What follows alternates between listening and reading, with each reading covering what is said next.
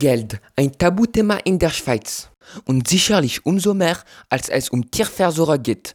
Tatsächlich sprechen Verbände gegen Tierversuche oft über das Geld, das an diesem Bereich beteiligt wird. Für sie ist es zu wichtig im Vergleich zu dem Geld, das an alternative Mittel verpflichtet wird. Nach Ernst Fournier finanziert die Schweiz Tierversuche 200 Millionen Franken pro Jahr und auf alternative Weise werden nur 400.000 Franken zugeteilt. Eine große Missverhältnis, oder? Für Ernst Fournier sind Tierversuche keine Suchmaschine, aber ein Geschäftsmotor. So, hören wir seine Meinung darüber.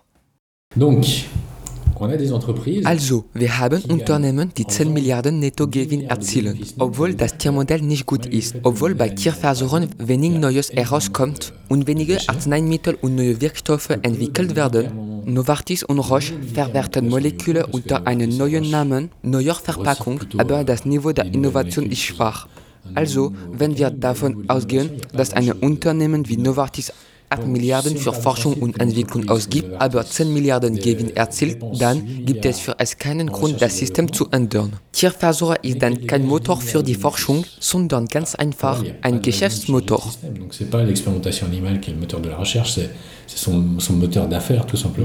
Und lassen Sie ihn noch erklären, warum es keine Änderung in der Verteilung des Budgets gibt. Il y a 30 So gibt es décident 30 Leute, die die Forscher auf dem Gebiet der Lebenswissenschaften, Biologie und Medizin wählen, die Geld für die Forschung erhalten werden. 9%, Von den 30 Forschern sind 99% die Tierversuche machen oder ihre gesamte Karriere mit Tierversuchen verbracht haben.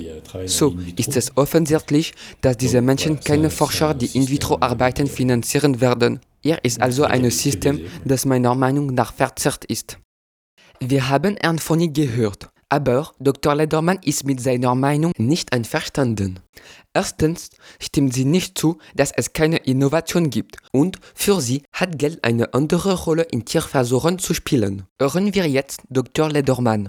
Also, das ist, das ist Unsinn, weil äh, keine Firma, keine Pharmafirma würde einen Tierversuch durchführen, wenn es nicht nötig wäre.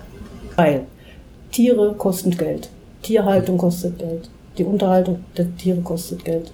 Und das, wenn man das nicht machen müsste, und es ist natürlich nur, auch noch das ethische Problem, oder? Also, dass, dass die Akzeptanz für Tierversuche natürlich ähm, nicht so groß ist in der Bevölkerung, oder?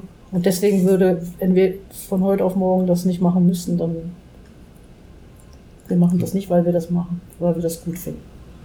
Im Gegenteil.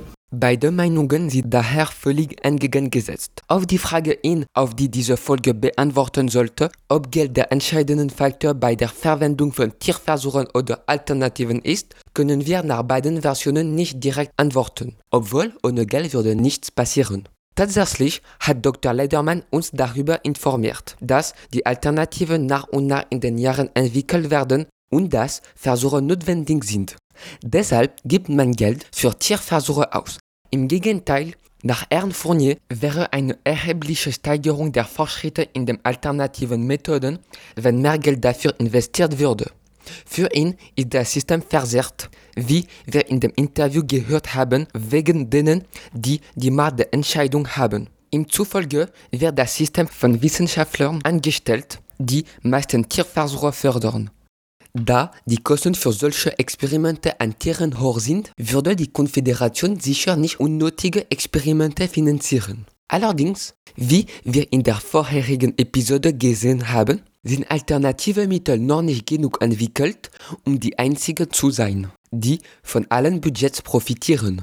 Diese Episode ist nun vorbei und in der nächsten Folge werden wir fragen, ob Tierversuche wirklich ersetzt werden können, ohne der Forschung zu schaden.